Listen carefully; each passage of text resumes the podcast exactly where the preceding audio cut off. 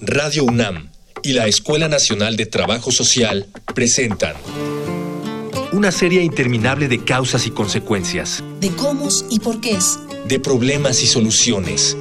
Eso es la vida. Vida cotidiana. Sociedad en movimiento.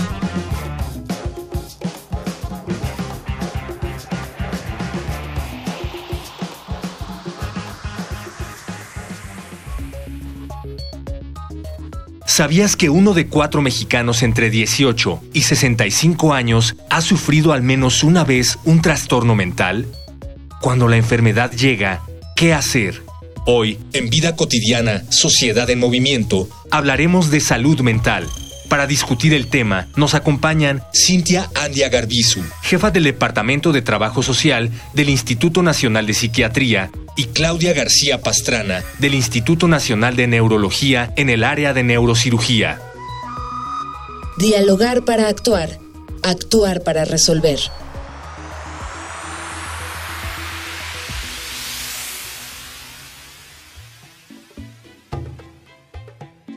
Desde Adolfo Prieto 133, Colonia del Valle, los saludamos para presentarle esta nueva entrega de nuestro programa Vida Cotidiana, Sociedad en Movimiento. Mi nombre es Gloria Tocunaga y me acompaña Ángeles Rodríguez. Buenas tardes a todas y todos. Como siempre le damos la bienvenida, estamos desde el 96.1 FM y vamos a presentarles este programa que es a propósito del Día Mundial de la Salud que mañana se celebra ya desde el año 48 inicia este día a festejarse, a celebrarse y pues ya vamos en el año 70. Claro. 70. ¿Qué vamos a hablar, Ángeles? Mira, hemos preparado un programa a propósito, ya lo decías tú, del día de mañana, Día Mundial de la Salud.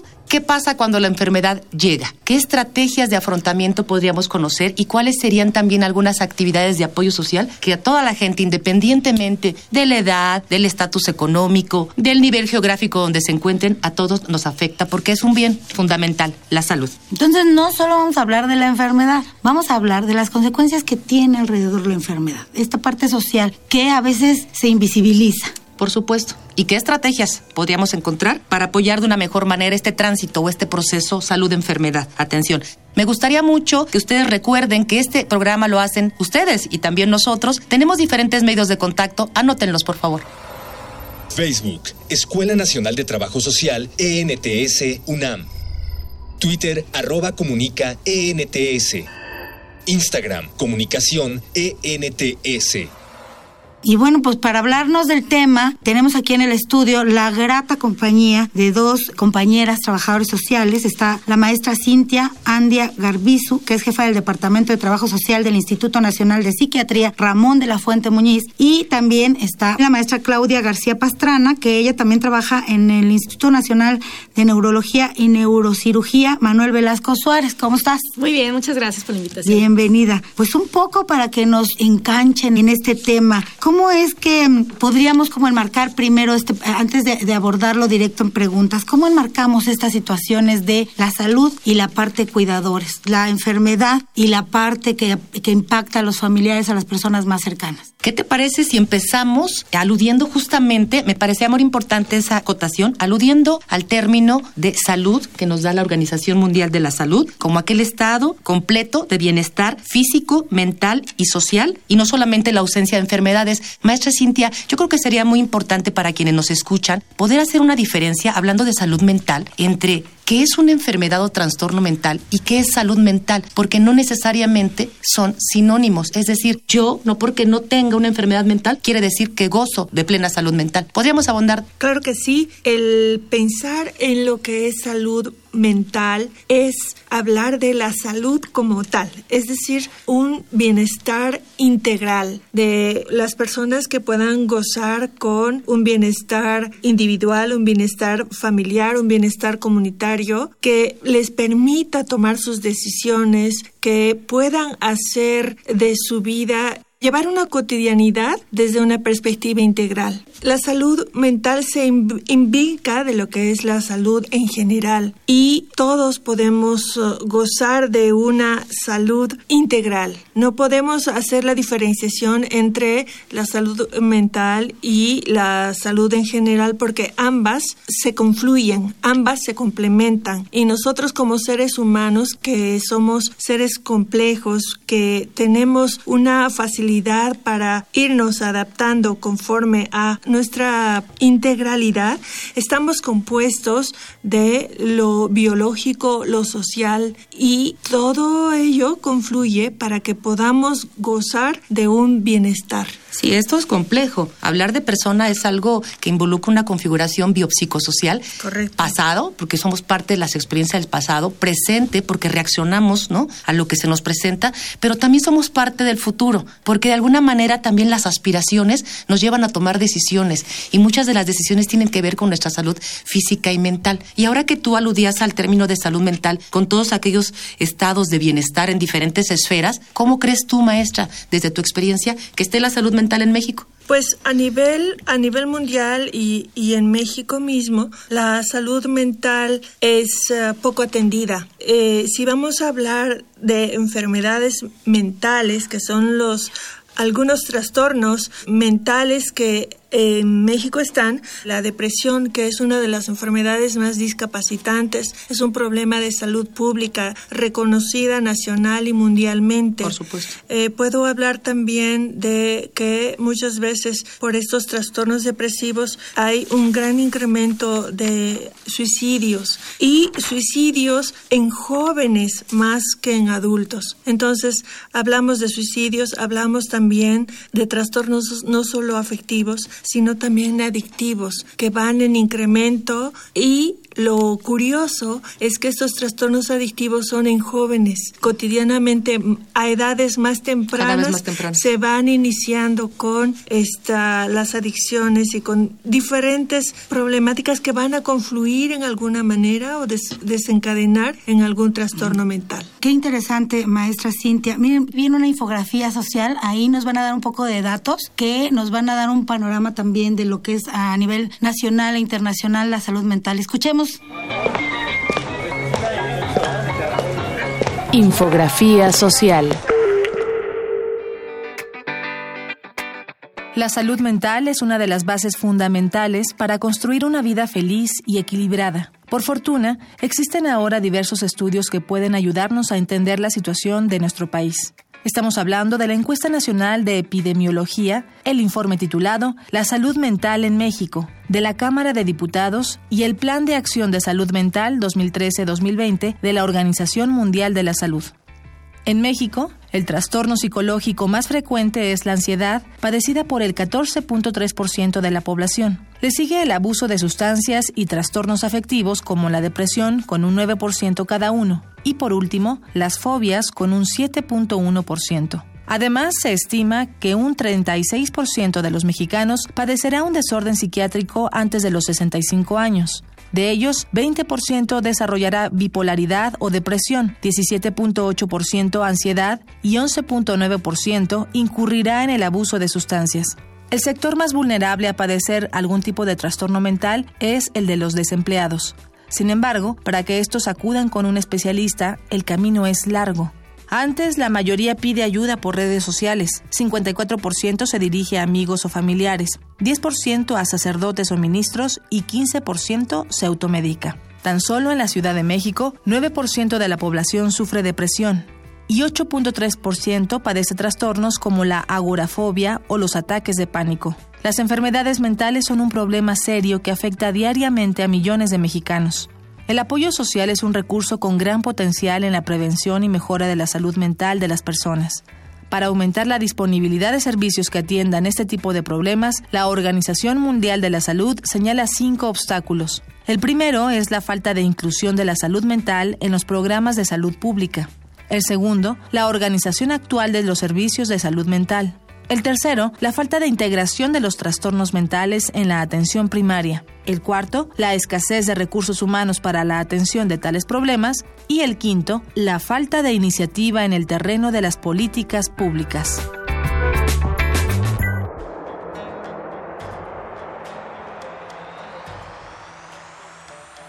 Estamos de regreso. Platicábamos con la maestra Cintia Andia Garbizu sobre lo que sucede en México a partir de la salud mental, en la juventud, de lo que viene y los datos que escuchamos. Eh, pues podemos darnos un poco más de cuenta del panorama que vivimos en nuestro México querido y lo que nos esperas, decía Ángeles, que también es el futuro, no solo es el presente, sino a dónde vamos con este tipo de situaciones. Eh, maestra Claudia, eh, tú también tienes gran experiencia en esta área de la salud mental y pues nos gustaría que nos compartieras un poco cómo es que responde no solo, no solo una persona que, que llega a sufrir un, un, trastorno de tipo mental, sino todo su contexto, eh, esas preguntas que a veces nos hacemos y decimos, Dios, ¿por qué yo? ¿Por qué a mí? ¿Por qué a mí? ¿Por qué a él? ¿Por qué a mi hijo? ¿Por qué yo? ¿Qué sucede? Cuéntanos un poco que tú tienes mucho contacto en estas situaciones. Bueno, lo primero que tenemos que tener claro es que al estar vivos tenemos todo el riesgo de estar enfermos, que difícilmente tenemos un Día Mundial de la Salud y difícilmente podemos hablar de salud total Por de los seres humanos. Esas preguntas no las hacemos todos cuando nos enfermamos, ya sea de una gripe, de un cáncer o hasta de una enfermedad degenerativa. Y lo primero que queremos saber son respuestas que probablemente no vamos a obtener. ¿Por qué a mí? Pues la respuesta que nosotros le damos a los pacientes en el instituto es porque estamos vivos. Por Esa supuesto. sería la primera respuesta que tendríamos que tener clara. Y si estamos vivos, también tenemos que tener muy claro que tenemos finitud. No somos personas eternas. Y que la finitud va a llegar de distintas maneras. Y en distintos tiempos. En claro. distintos tiempos y en distintos momentos. ¿Qué pasa cuando alguien se enferma? Bueno, pues creo que todos los que estamos aquí, los que nos escuchamos, nos hemos enfermado en algún momento. Por supuesto. Y definitivamente pues trastorna nuestra vida cotidiana. Trastorna porque dejamos de hacer lo que hacemos cotidianamente, cambia nuestros roles, cambia nuestra posibilidad de hacer el trabajo. Y es más algo que hemos notado mucho, a veces genera mucho enojo que alguien de la casa se enferme. Y no porque está enfermo, sino porque me cambia mi vida cotidiana. O sea, no solo a él. No solo a él. A mí. A mí. Imagínense una mamá que tiene un niño enfermo, pero que ese día tiene programado salir a trabajar, dejarlo en la escuela, tiene una junta, una actividad, y se enferma el niño. Sí, ¿Qué pasa? trastoca. Se tiene que quedar en la casa o tiene que buscar a alguien que lo venga a cuidar o alguien que venga a hacer algo por él. ¿Y qué le pasa a esa mamá? Se enfurece. Y se enfurece no por muchas veces no por la enfermedad, sino porque le está cambiando su vida diaria. Eso es una enfermedad pequeña. Ahora pensemos en enfermedades mentales. Claro, esa es una enfermedad, hablamos de una cosa, de un día que va a acabar, de tres días y va a acabar, pero cuando llega una enfermedad que va a ser larga o que no sabemos el tiempo. y que probablemente no se va a curar. En las enfermedades mentales tenemos ese problema, que muchas de ellas no tienen cura. Entonces se daña la salud, se daña la parte de convivencia y la cotidianidad, La parte económica, la parte económica. Eso luego no lo vemos o no hablamos porque se oye como mal hablar de es que cuesta mucho dinero una enfermedad. la salud en este país cada vez es más cara. En este país tenemos garantía cada vez más cercana de vivir más años, Ah, pero sí. también cada vez más cercano a tener altos costos, a vivir más años y más enfermos Ujú. y a tener menos posibilidades de cubrir. Si nosotros analizamos un poco quién de esta población tiene seguridad social, por ejemplo, es menos del 4%.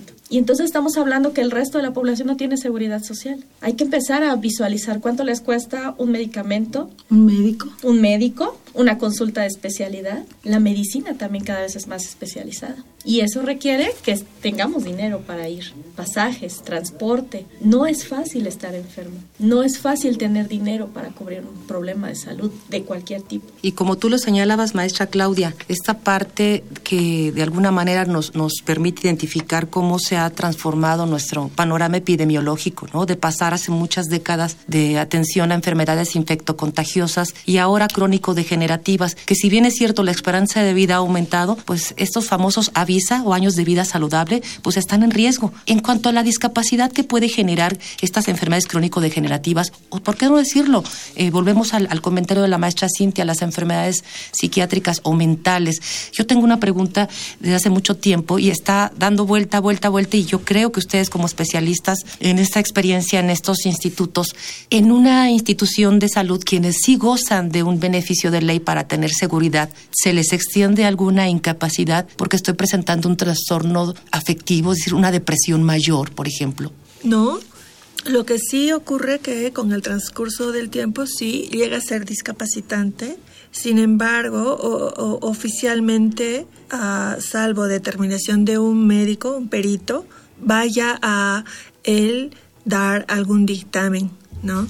Este, sin embargo, uh, sí es evidente que debido a la, a la enfermedad mental muchas personas sí son eh, dejadas de trabajo desde sus mismos seres queridos, ¿no? Es muy curioso en alguna revisión que hacíamos, cuando una mujer tiene algún trastorno mental, es más fácil que la pareja deje de ser su pareja. O sea, el abandono. El abandono. el abandono. Entonces, este, por supuesto que sí, porque si los estresores de por sí ya hay un estigma, el pensar y el aceptar, el tener un padecimiento psiquiátrico, el el estigma de las otras personas hacia este tipo de padecimientos es enorme. Y es probablemente uno de los motivos por los cuales ya hay una falta de apoyo social, hay una falta de apoyo económico que confluye en el desempleo y que confluye a que un enfermo mental va a tener que afrontar solo el cargar con lo que significa estar, tener un padecimiento psiquiátrico. Y con todo lo que además decía la maestra Claudia. ¿no? que tiene que ver. Oigan, los quiero invitar, fíjense que nuestra producción nos, nos preparó un testimonial. Eh, quiero que escuchemos un poco cómo se vive desde, desde, desde la realidad. Vamos. Esas voces en movimiento. Vamos, vamos. Voces Voces en movimiento.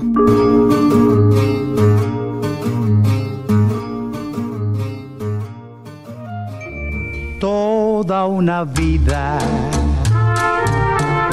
me estaría contigo. Me llamo Alicia Pantoja Cervantes y cuido a mi esposo que tiene Alzheimer. Eh, tengo ya nueve años cuidándolo de este mal. Cuidar a una persona sí es pesado porque ya no hace uno las cosas como antes las hacía, ¿no? Que íbamos, veníamos y pues ahora los tengo que estar llevando, trayendo, luego no no puede hacer ya las cosas como las hacía él, ya no entiende muchas cosas, todo lo confunde, los zapatos se los pone al revés y así estoy atrás de él. Yo lo baño, lo cambio, yo lo cuido sola. Él era una persona muy activa, trabajadora. Mi vida cambió muy radicalmente porque antes yo salía, entraba, salía, iba, venía y ahora ya no, ya no puedo salir. A mí me afectó mucho en eso. Estoy tomando también medicamentos porque me dio una depresión muy fuerte. Él siempre me anda diciendo que me quiere mucho, pues yo también le digo que lo amo, lo adoro. Yo lo hago con mucho gusto porque pues él también nos dio todo cuando estuvo bien. Te estaría mimando nombre es Paula Sánchez. Fui cuidadora de un paciente que le daban infartos cerebrales, fue como de unos siete años. En su momento fueron sentimientos muy encontrados porque el ver cómo poco a poco se iba mermando su calidad de vida, cómo iba perdiendo sus capacidades, en no poder hacer nada porque los médicos me decían, conforme llegue el infarto a su cerebro, le quema las neuronas entonces terminó siendo un bebé. Eso duele mucho. Como hijo, era mi padre. Cambió totalmente mi vida. Siempre pensé y tenía la fe de que yo cuidándolo, dando lo mejor de mí, él iba a estar mejor, de que este, él sufriera lo menos que fuera posible. No me cansaría de decirte siempre, pero siempre, siempre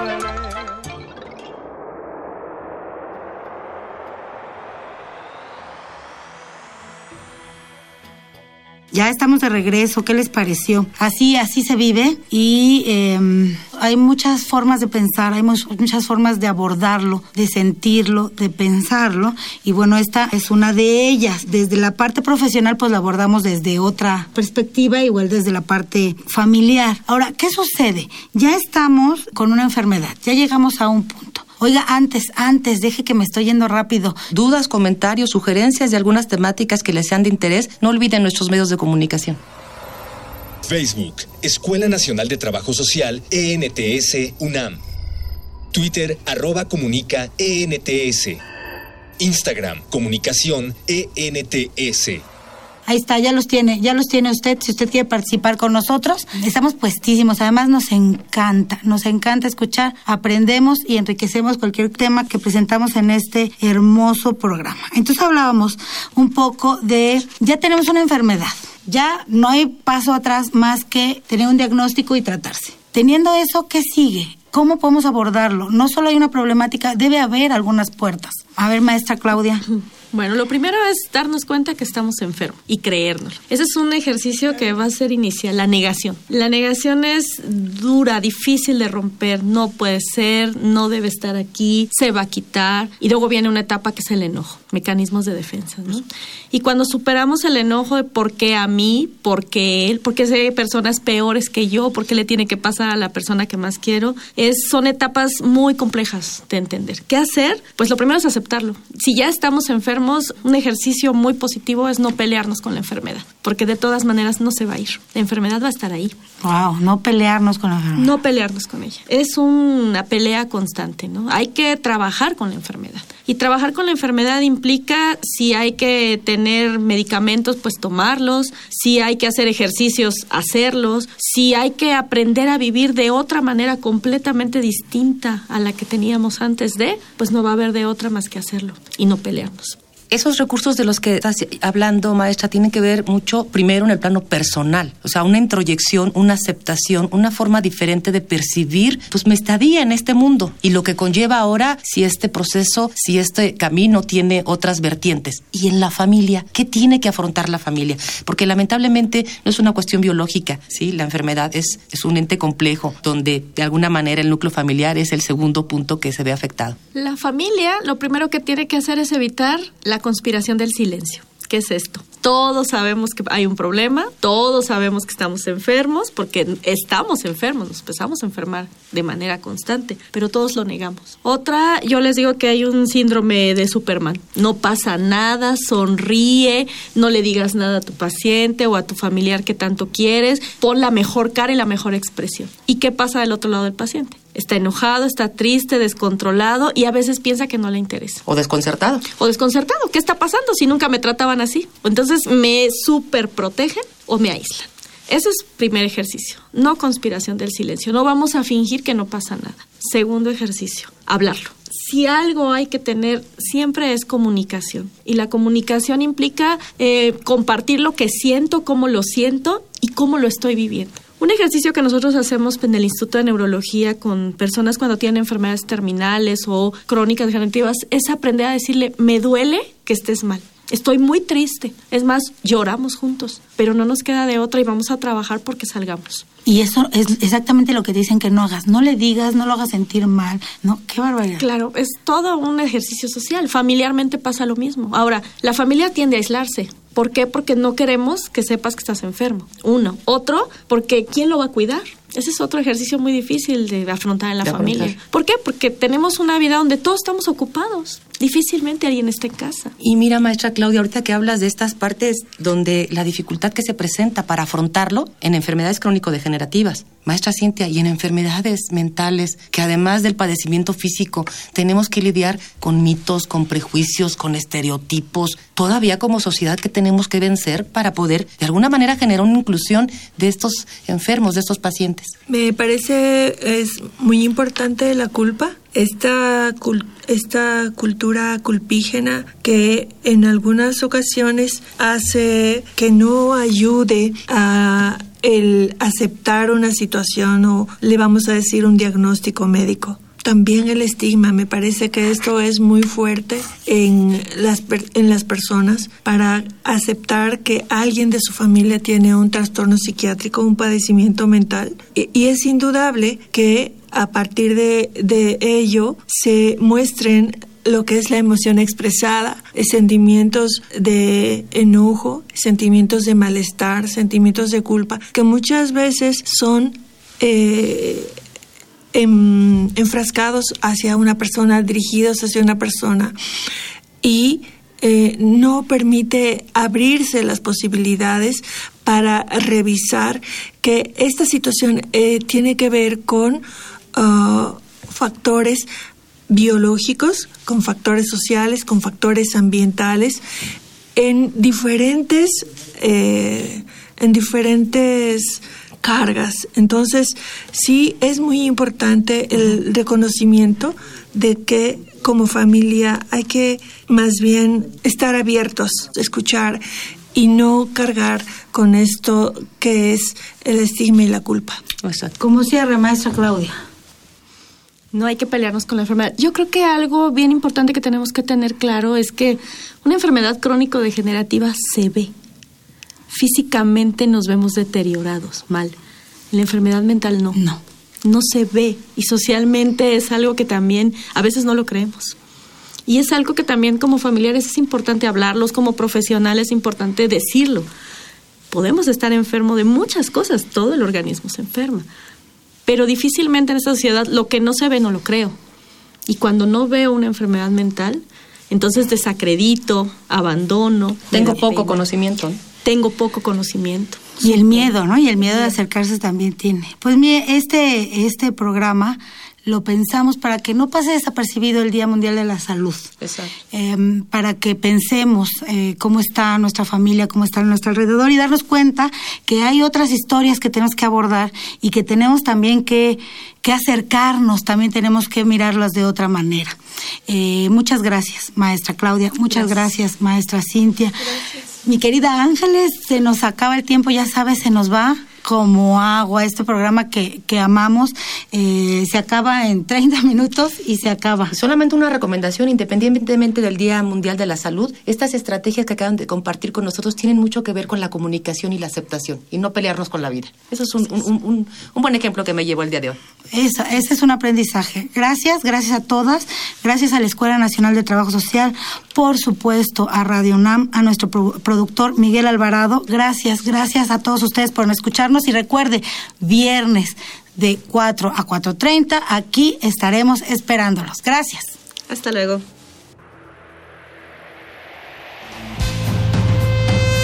Vida cotidiana es una coproducción entre Radio UNAM y la Escuela Nacional de Trabajo Social.